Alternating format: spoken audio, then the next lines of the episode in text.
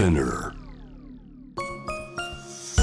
キャリコン編集長通信仕事と人生の話をゆるゆるとパワードバイミモレ第25回。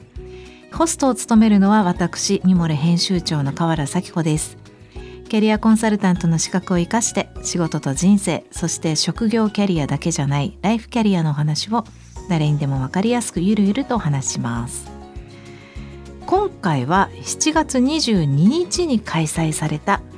ミモレミドルエイジ女性白書発表会の模様をお届けします私はあのウェブマガジンミモレの編集長をしてるんですけれども、えー、ミモレがですね主に4 5 0代の女性が読んでいる媒体になってるんですね。でウェブで言うと、まあ、一番たくさんのミドルエイジ女性が読んでいる媒体ということで、えー、一度この世代の女性たちのインサイトっていうんですかねどういう悩み課題を抱えていてどういう将来を思い描いているのかっていうのをしっかりと調査して世の中に発表したいっていう思いがあって去年から取り組み始めて今年の頭から、えー、アンケートして先日発表しました。で読者向けの発表会が7月22日に開催されましたのでその模様をですね今日はお届けしたいと思います。それではお聞きください。ではですね、えー、まず私から、えー、この度ミモレがなぜミモレミドルエイジ女性白書を作ることになったのかの背景をご説明したいと思います。はい、でその後ミモレ編集部メンバーに加わってもらってそれぞれのあのテーマに沿って分析結果を見ながらトークしていきたいと思います。えー、ミモレミドルエイジ女性白書を、えーまあ、出そうと思った、えー、理由なんですけれども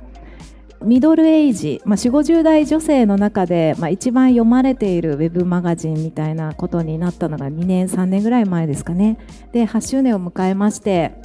であのこの、えー、主に4 5 0代を中心としたこのミドルエイジ世代っていうのは、まあ、今まであんまり調査系でも、えー、スポットがなかなか当たらなかった、えー、世代だと思っています。ただ一方では家庭職場社会でも、ね、どこの場所でも中心的な、え、位置というか存在感のあるえー、人たちだと思うのでこの方々がどういう課題とか悩みを、えー、抱えていて、えー、どんな将来を思い描いているのかっていうのを、え一度、え浮き彫りにすることっていうのは、まあ、ミモレにできることなのかなというふうに思いました。はい。調査で明らかになったこと、一言で言うとこちらです。えミドルエイジ女性は抗えない心身の変化や課題に直面しつつも自分らしい成熟へ向かっているということです。えー、どういうことでしょう？ミドルエイジ女性は、まあ、先ほどもお伝えしたんですが職場では、まあ、中間管理職私もそうですけど中間管理職だったりとかあと家庭だと、まあ、子育てとか介護とかの、まあ、中心的な、えー、担い手として本当に講師ともに、えー、忙しい方が多いですよね。はい、でただ今回の調査から、まあ、ミドルエイジの女性たちが心と体の大きな変化とかあと家族とかね子供とか自分の努力では解決できない課題。それから老後キャリアとか未来への不安にも直面していると。いろんな課題に直面しながらもでもこう、えー、一言で言うとこうすごく自分らしい成熟に向かいたいって思っている、えー、そこに向かって頑張っている姿っていうのが見えてきました。ミドルエイジ女性は変化とガチ対面している。一言で言うとそうです。え皆さんいかがですか？変化とガチ対面してますか？はい。私もあの自分自身を振り返ってもアラフォーぐらいの変化とこのアラフィフに、ね、差し掛かってる自分の変化を考えるとこうなんて言うんですかね。あのガチ対面ぶりが全然違うなっていうふうにあの実感しております。でその状況を語る上での3つのテーマを導き出しました。1つは抗えない変化を受け入れる、えー、2つ目は人生の成熟ステージへ、え3つ目は一人時間とリスキリング。この3つのテーマに基づいて調査をまとめましたので発表していきたいと思います。ここからはですね編集部メンバーを交えて一緒に話していきたいと思います。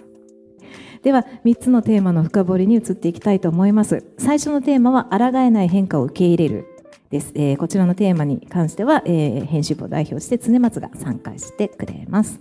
ではお願いします。はい常松です。今日はよろしくお願いいたします。抗えない変化ということなんですが、はい、言葉が強いよね。抗えないなんかすごい。抗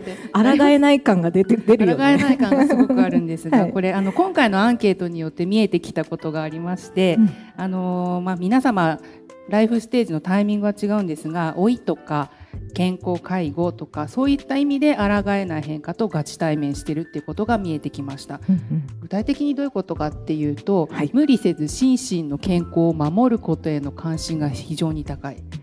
更年期や閉経などで感じる心身の不調や病気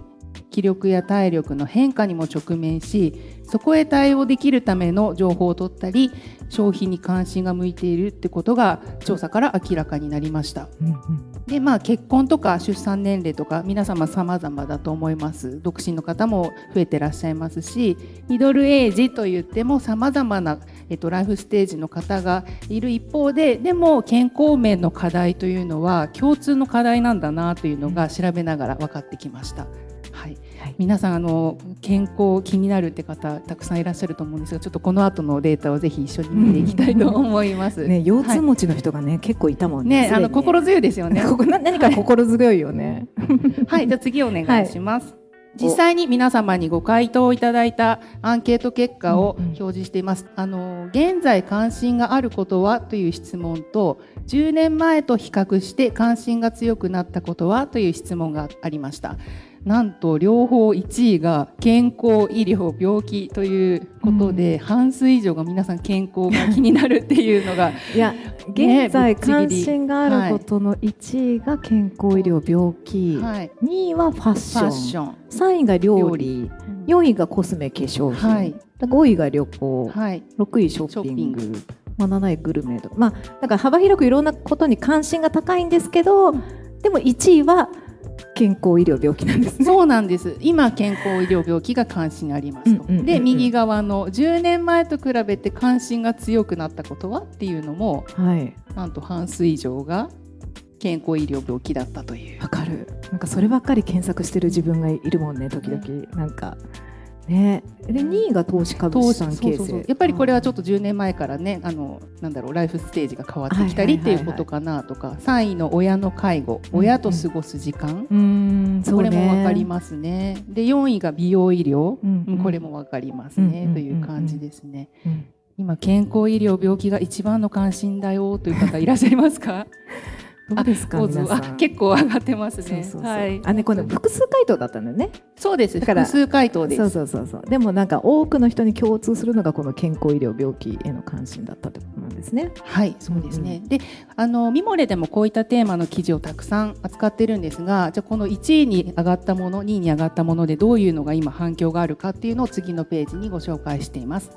例えば1位に上がった健康医療病気で反響が良かった記事を2つご紹介しています。左側更年期で体が辛いと職場に言う必要はない。伝えるべきは回復の見込み。高尾先生の記事ですね。これも大変読まれておりました、ね、あと右側が41歳で子宮頸がんになって人生が変わった。絶縁していた母との関係も変わり始めて。といった記事も読まれてました。他にもいっぱいあるんですがやっぱりそういう自分の身に起こるいろいろな課題っていうのにどう立ち向かうかっていうのもそうですね。ありますよね。はい。なんか病気ってやっぱり突然やってくるじゃないですか、はい、で本当に人事じゃなくて、えー、あのミモレでもね何人かの方がこうやってあの病気のルポを書いてくださってるんですけど、うん、ね、こういうことをきっかけにねちょっと検診に行ってくれたりする人が増えたらいいなと思ったりなんかご自身がね病気である方もいらっしゃると思うので、うん、なんかこうね、私だけじゃないって思ってもらえたらいいななんていうふうに思いながら。みんな同じステージで立ち向かってるんだぞっていうのが、はい、はい、伝わればいいなと思います。うんうん、はい、はい、じゃあ次お願いします。はい、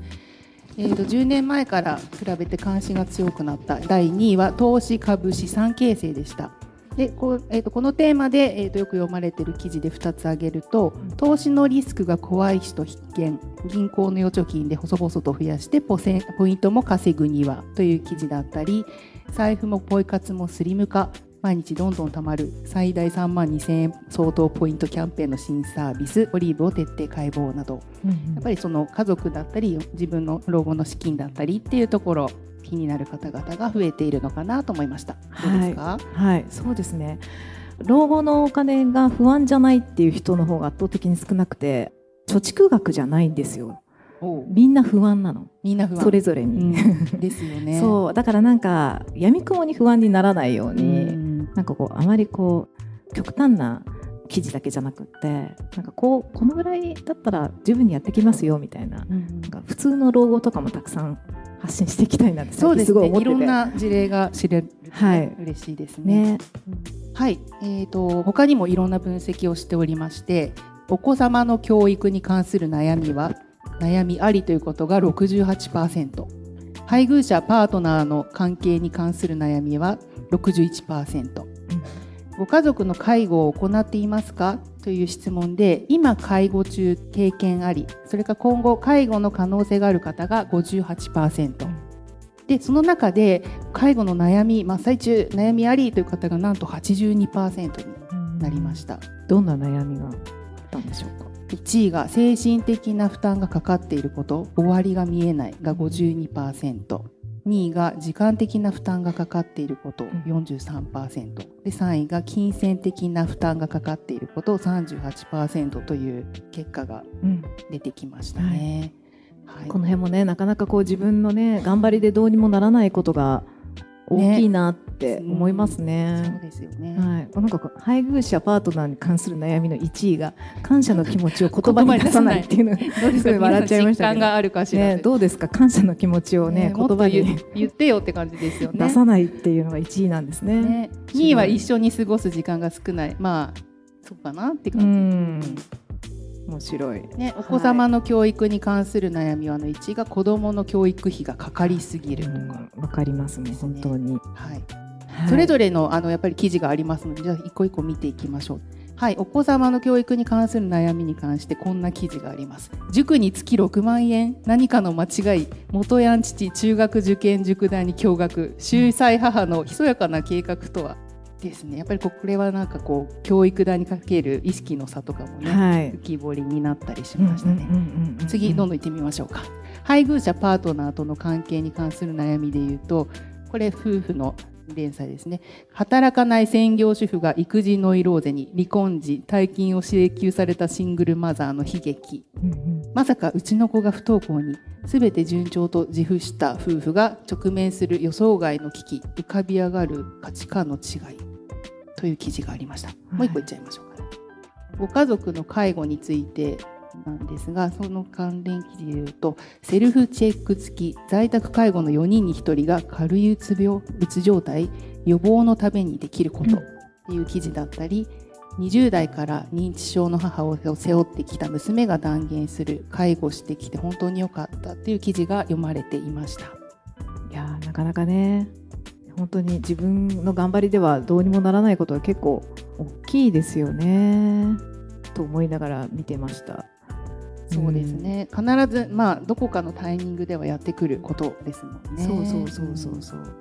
またねなんかここにあるのってちょっと極端な例みたいな感じに一瞬思うじゃないですか、えーはい、でも意外とありますよね身近に、うん、なんかえ？って思うようなこととかがこう気軽にね、まあ、ミオレを介して皆さんがコミュニケーションできたらね少なくとも一人じゃない感みたいなのを感じていただけるといいなと思ったりして、うん、いました。はいありがとうございます、常松さん、まあ。ありがとうございます。でも、まあ、ミモレでもこういう感じのテーマに関する記事をたくさん作っていくので、うんうん、ぜひご意見をお寄せいただけたら嬉しいなと思っております。はい。はい、じゃあ、パートワンはこんな感じありがとうございます。ありがとうございました。はい。